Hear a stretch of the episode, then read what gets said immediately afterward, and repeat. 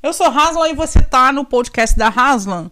E esse aqui é a segunda parte. Eu não posso dizer que é segunda, sabe por quê? O que, que acontece nos meus podcasts? Eu já, já vou te falando de cara. Os podcasts são é, uma peça independente por si só. Você consegue ter uma lógica, né? Princípio, meio e fim. Por isso que eu não faço série fechada, sabe? Se você vê, se você vê lições de direito administrativo, quando você vê lições de direito administrativo, você já sabe que eu estou falando sobre a perspectiva dos arranjos normativos, da maior ou menor intervenção do Estado na atividade econômica e da relação do Estado com os indivíduos. Ponto. E a partir daí a gente vai tirar diversos temas, como foi, por exemplo, a questão relacionada com o terceiro setor e agora esse papo de direita e esquerda. E assim será a nossa relação. Vamos pro assunto.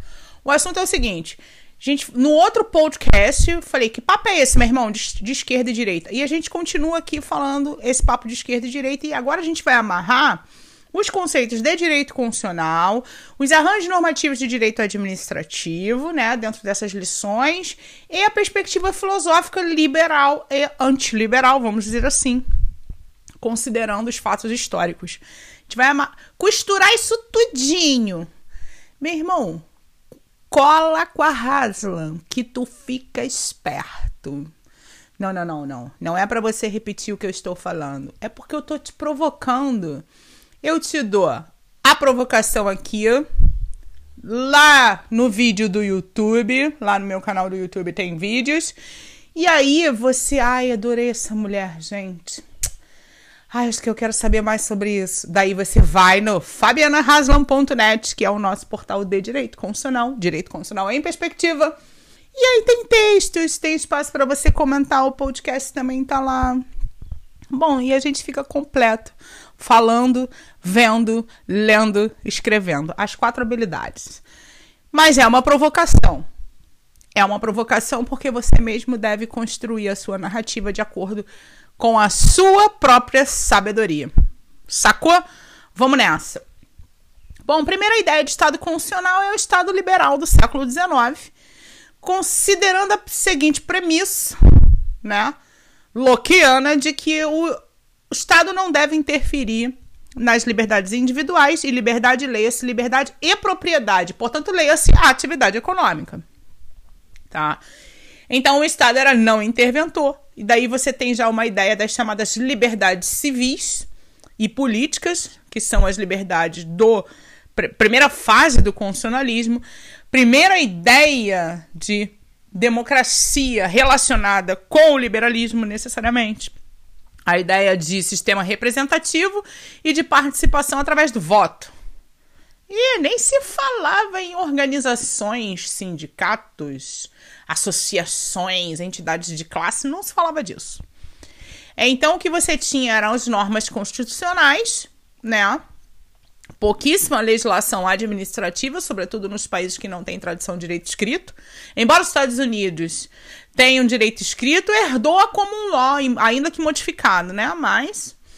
E você tem o, a, a, elaboração do Código Civil, que são as leis que regulamentam a vida das pessoas, desde o seu nascimento até a sua morte. Tanto é que primeira parte do, do Código Civil é a parte geral, que você tinha teoria da norma, então a teoria da norma estava atrelada ao direito constitucional. Ou, oh, perdão, atrelado ao direito civil, só depois a gente vai estudar a teoria do direito separado, só na contemporaneidade. Então, quando você estuda teoria da norma, você estuda atrelado lá no direito civil. Até na minha época de faculdade, quem dava a teoria da norma era um professor de direito civil, professor de Seu Neves, um grande professor que eu tive de direito civil, defensor público, feríssima, muito bom. Mas com aquela. Aí eu estudei o código de 16, né, galera? Já não. Né? Faz algum tempo. Mas vamos lá. Então, essa primeira fase nessa primeira fase do constitucionalismo, da democracia liberal, você tinha muito. A, a, preocupação era em regular a vida do indivíduo. Você criou um código, que é o Código Civil, chama, é, a, a referência é o Código Napoleônico, por, né, por conta dos fatos históricos que envolvem a elaboração do código e a não intervenção do Estado na atividade econômica tá? Então você tinha aí como fundamental apenas os direitos sociais e o objetivo do Estado era não interferir. Então a legislação administrativa era, era para parametrizar a atividade do Estado, mas não se falava ainda né, em legislação administrativa tão abundante e complexa como a gente conhece hoje. E aí você já tem, por óbvio, o capitalismo, a gênese do capitalismo é anterior do sistema, né? Eu não vou entrar nos detalhes da economia política porque eu não tenho densidade teórica o suficiente, as minhas leituras são bem limitadas, são as leituras voltadas para quem estuda direito, então eu não me aprofundei em economia política para te dar essa, essa, análise do capitalismo.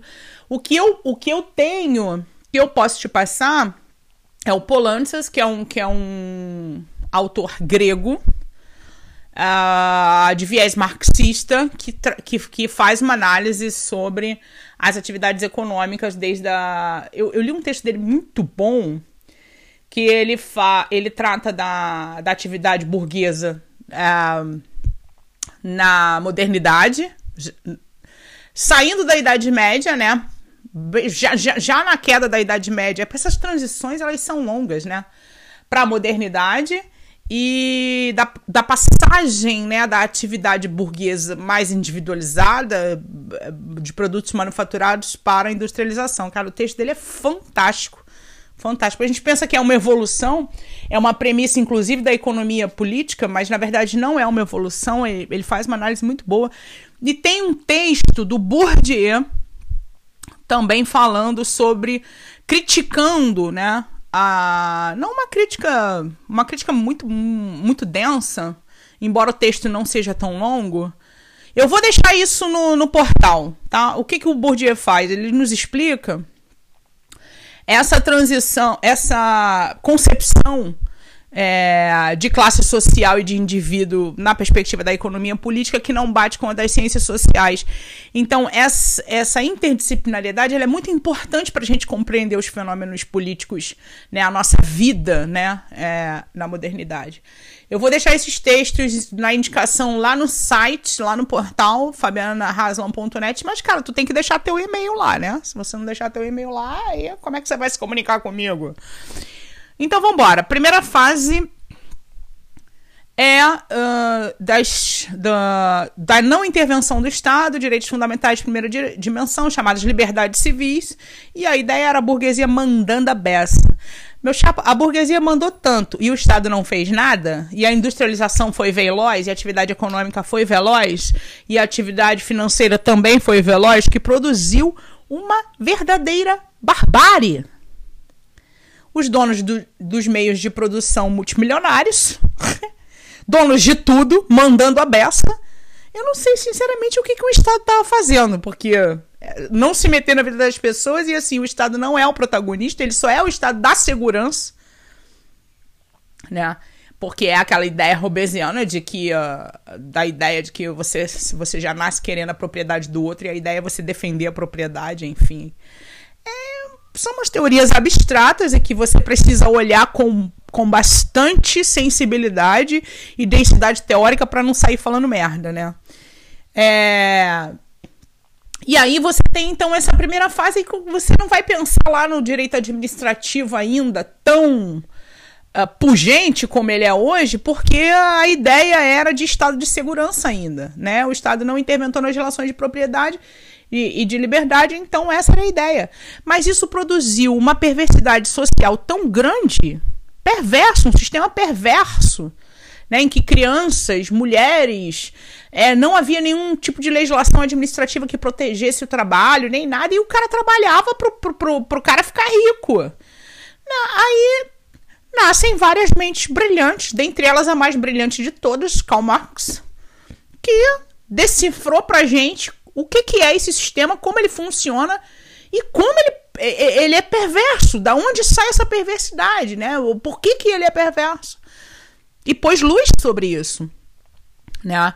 Então, você tem logo no início do século XX as revoluções de pensamento que transformam novamente a, a, o papel do Estado, né? recepcionam nas constituições de Weimar, na Constituição é, mexicana, na, na, na, nas, nas, revoluções uh, de cunho socialista, vamos dizer assim, e que trazem para as constituições, inclusive para as constituições ocidentais. Assim, você não vai pensar só Rússia e México, para todos os países do Ocidente, uma perspectiva de é, direitos trabalhistas, reconhecimento dos sindicatos, né, previdência, uma outra forma de organização e um Estado prestador, um Estado interveniente, um Estado garantidor da atividade econômica, porque Enquanto os Estados Unidos resistiram, dizendo que, olha, não, o liberalismo é legal, a gente não pode admitir o Estado interveniente nas liberdades, isso é um absurdo.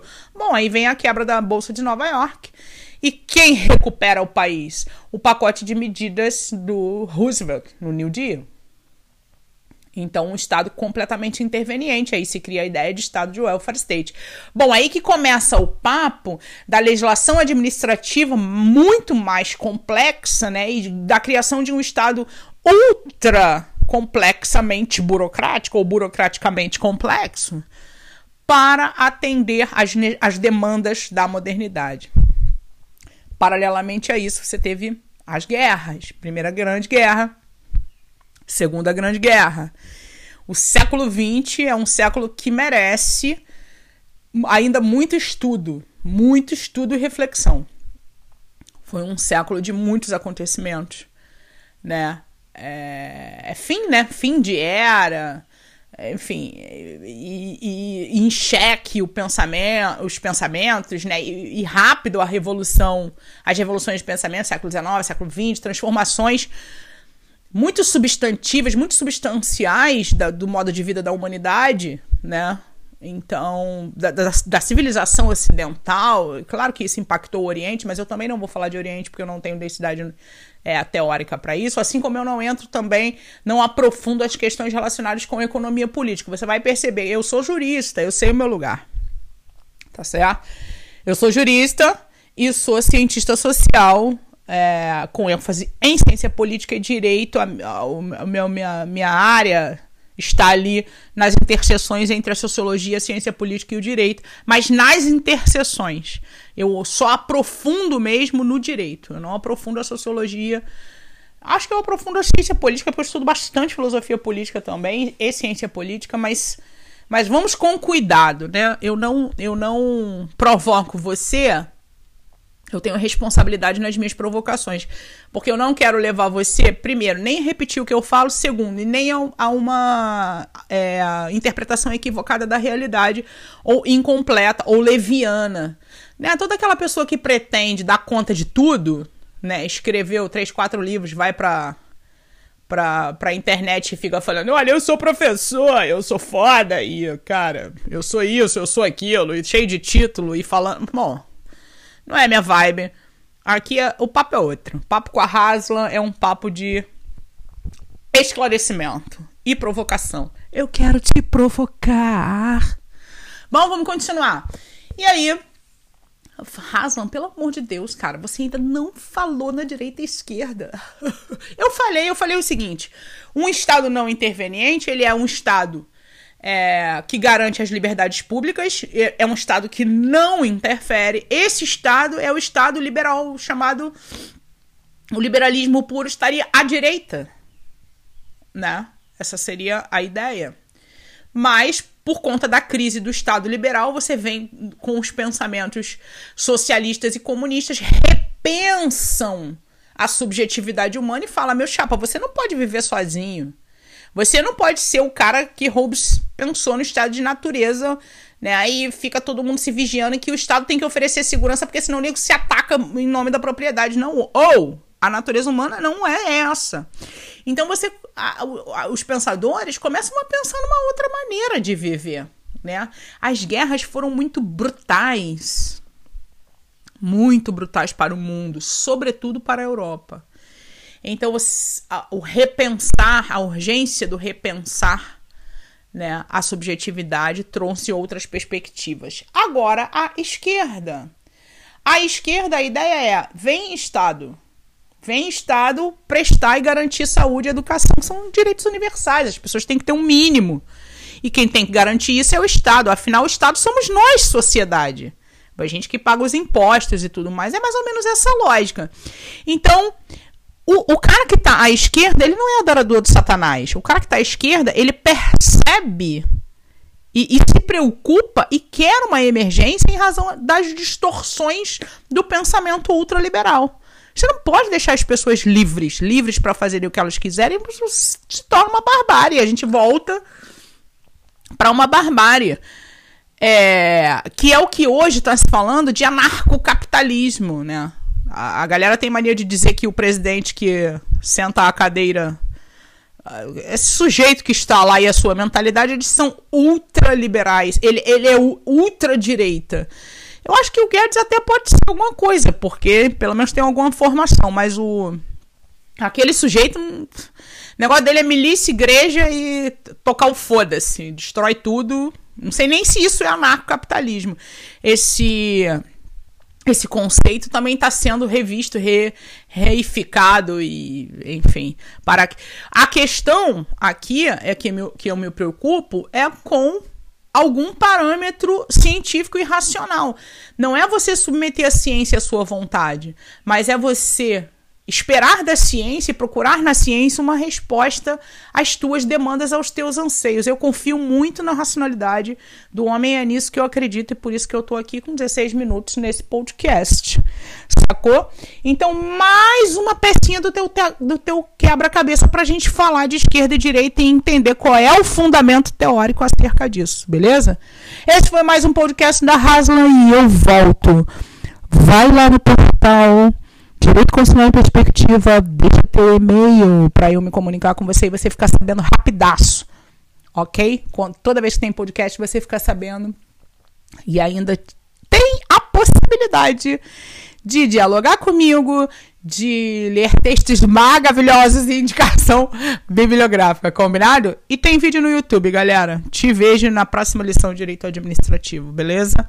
Um beijo, que Deus nos proteja, ilumine o nosso coração e que a gente seja aquele merecedor da inteligência que nos foi dada e da sabedoria que nos foi é, legada pelos que já se foram.